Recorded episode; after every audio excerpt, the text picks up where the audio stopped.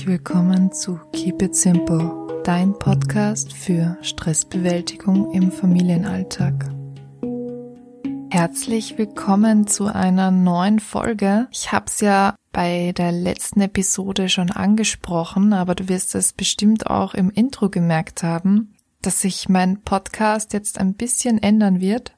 Ich werde zwar das Thema Minimalismus immer noch als Loslassen und einfaches Leben behandeln, aber der Fokus wird jetzt vor allem auf der Stressbewältigung im Familienalltag liegen. In der heutigen Folge geht es um das Thema Perfektionismus und es gibt zwei Gründe, warum ich dieses Thema ausgewählt habe. Der eine ist, dass es sich beim Perfektionismus um eine der inneren Stressoren handelt die unser Leben wesentlich einschränken können. Ein wichtiger Faktor, um den eigenen Perfektionismus abzutrainieren, ist eben das Loslassen. Und dabei handelt es sich um ein mentales Training, bei dem ein minimalistischer Lebensstil extrem hilfreich sein kann. Meiner Meinung nach ist das jetzt ein toller Übergang vom Minimalismus zur Stressbewältigung. Gleich zu Beginn möchte ich die Frage klären, was denn eigentlich Perfektionismus überhaupt ist. Bevor wir uns jetzt an die Gegenmaßnahmen stürzen, möchte ich dir ein paar Anhaltspunkte mitgeben, an denen du auch den Perfektionismus erkennen kannst, also sei es jetzt an dir selber oder an anderen Menschen. Also ich denke, einer der wesentlichen Anzeichen für einen perfektionistischen Menschen ist, dass er Angst davor hat, von anderen bewertet zu werden und nach Vollkommenheit strebt. Also es ist immer der Wunsch da, das Beste zu geben und Fehler im übertriebenen Maße zu vermeiden. Bei Kindern und Jugendlichen geht es da vor allem um die Bewertung der Eltern. Also wie sehen mich meine Eltern, wie nehmen sie mich wahr und wie wirke ich auf sie. Wirklich problematisch wird es ja beim Perfektionismus hauptsächlich, wenn dieser aus einer extrinsischen Motivation heraus entsteht. Also das bedeutet jetzt, dass die eigene Leistung immer aus Sicht anderer Menschen bewertet wird. Dabei stellen sich Perfektionisten vielleicht die Frage, wie nehmen mich andere wahr, wenn ich nicht perfekt bin? Was denken sie über mich, wenn ich Fehler mache? Und diese Gedanken führen natürlich zu Stress und auch zur Angst, alles falsch zu machen. Auf der anderen Seite unterscheidet man auch das Streben nach Perfektion, das aus intrinsischer Motivation entsteht. Das wird generell als gesund bezeichnet, da es sich da eher um einen gesunden Ehrgeiz handelt. Und das ist an sich ja nichts Negatives. Das möchte ich dir auch ganz klar in dieser Folge mitgeben, dass du ja jetzt nicht faul sein brauchst und auch gar keinen Ehrgeiz mehr entwickelst. Also da, darum geht's ja gar nicht. Wichtig ist immer nur, dass das Verhalten nicht zwanghaft wird oder von Erfolgen abhängig ist. Wie immer und eigentlich im ganzen Leben geht es darum, die Grenzen zu erkennen und in kein Extrem zu fallen. Die goldene Mitte ist da immer das Beste. Die größte Folge vom Perfektionismus ist Stress. Ich habe ja am Anfang der Folge gesagt, dass es sich bei Perfektionismus um einer der inneren Stressoren handelt was jetzt genau Stressoren sind, das kannst du auf meinem Blog nachlesen. Ich habe da einen ganzen Blogbeitrag zum Thema Stress geschrieben, den ich dir auch in dem Skript zur heutigen Folge verlinkt habe. Aber nur ganz kurz, an sich unterscheidet man zwischen äußeren und inneren Stressoren und innere Stressoren sind sozusagen die eigene Einstellung, die zu Stress führen kann. Und ich weiß nicht, ob du es dir denken kannst, aber oft haben diese inneren Stressoren eine größere Auswirkung auf uns als äußere Stressoren. Also wir fühlen uns durch diese schneller gestresst.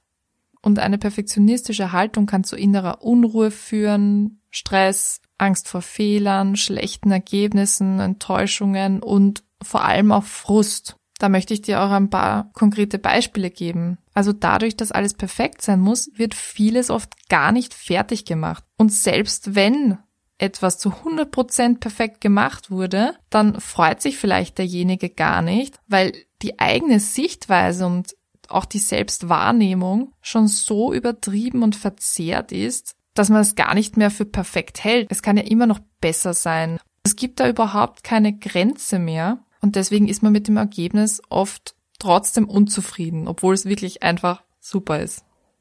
Das führt dann natürlich auch dazu, dass Perfektionisten oft Schwierigkeiten damit haben, Entscheidungen zu fällen. Klarerweise sollten ja auch Entscheidungen perfekt sein und wenn jemand der Meinung ist, er kann jetzt nicht die perfekte Entscheidung fällen, ja dann zögert er sie raus oder lässt sie bleiben. Deswegen werden auch viele Projekte gar nicht erst angefangen, weil Perfektionisten in bestimmten Situationen der Meinung sind, dass sie es gar nicht perfekt machen können.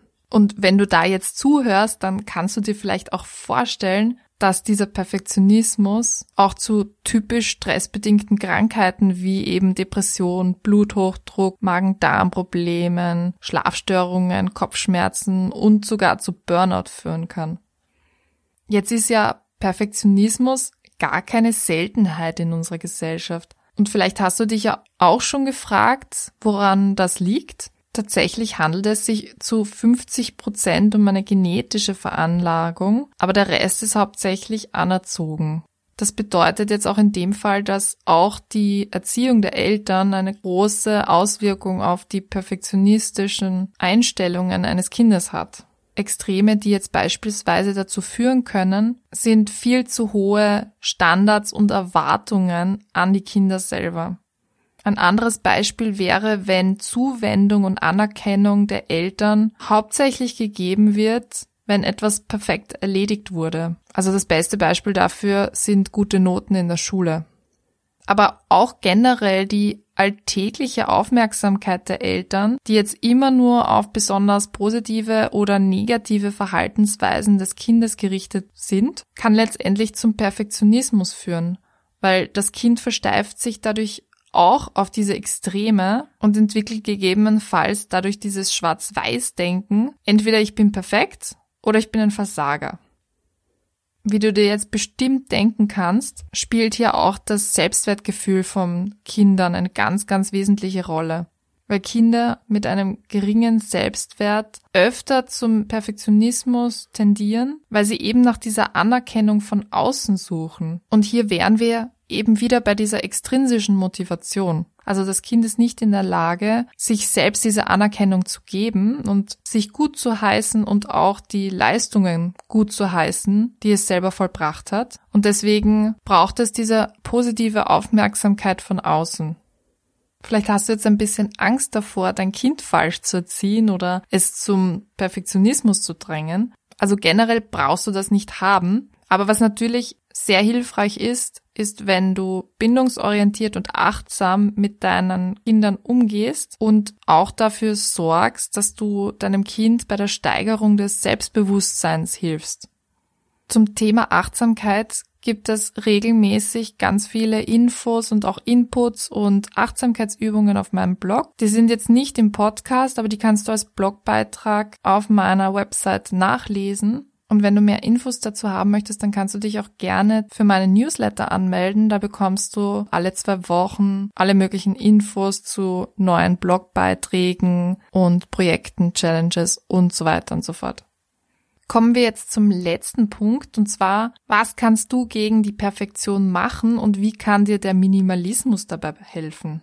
Also als allererstes muss ich dir jetzt etwas gestehen und zwar bin ich ebenfalls sehr perfektionistisch veranlagt. Das Witzige ist ja, dass ich zwar irgendwie mein ganzes Leben damit gekämpft habe und sehr, sehr viele Chancen dadurch verpasst habe, aber bis vor kurzem war mir das gar nicht bewusst.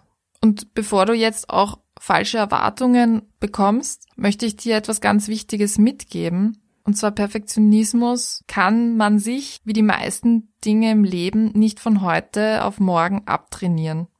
Also das ist ein Prozess, der je nach Person länger oder kürzer dauern kann, aber ein minimalistischer Lebensstil kann dir sehr wohl dabei helfen, weil der ja darauf abzielt, immer weniger im Leben zu besitzen und auch zu wollen. Und wenn du ohnehin immer weniger willst, warum solltest du dann nicht auch mit weniger Leistung von dir zufrieden sein? Also warum kannst du dann nicht auch weniger geben und warum bist du dann nicht einfach glücklich mit dem, was du tust und was du gibst? Da komme ich jetzt nochmal zu zwei konkreten Tipps. Nur mal vorweg, das hat jetzt nichts mit Faulheit zu tun, also du sollst jetzt nicht faul werden. So, aber arbeiten wir jetzt erstmal an deiner Einstellung.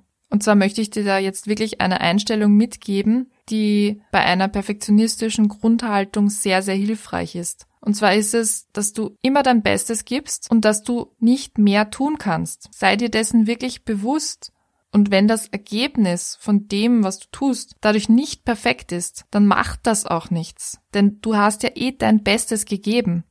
Dadurch bist du auch nicht weniger wert, weil du so viel gibst, wie du kannst. Und das reicht aus.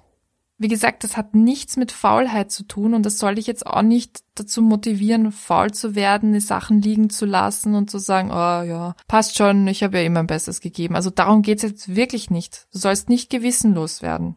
Es soll dir lediglich den Stress nehmen, alles perfekt machen zu müssen.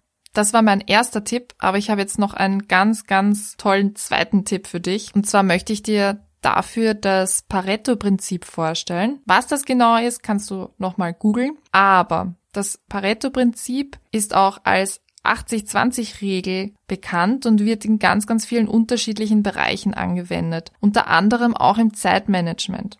Und dort bedeutet diese 80-20-Regel, dass 80 Prozent der Arbeit mit 20 Prozent des Aufwands erledigt werden kann. Voraussetzung dafür ist aber, dass du die Prioritäten richtig gesetzt hast und du auch effizient arbeitest. Vielleicht fragst du dich jetzt, was das mit Perfektionismus zu tun hat. Und das will ich dir sagen. Meiner Meinung nach lernst du durch dieses Prinzip, dass Perfektionismus sich nicht immer auszahlt. Also natürlich hast du auch die Möglichkeit, 100% der Arbeit zu erledigen. Allerdings beträgt dann der zeitliche Aufwand ebenfalls 100%.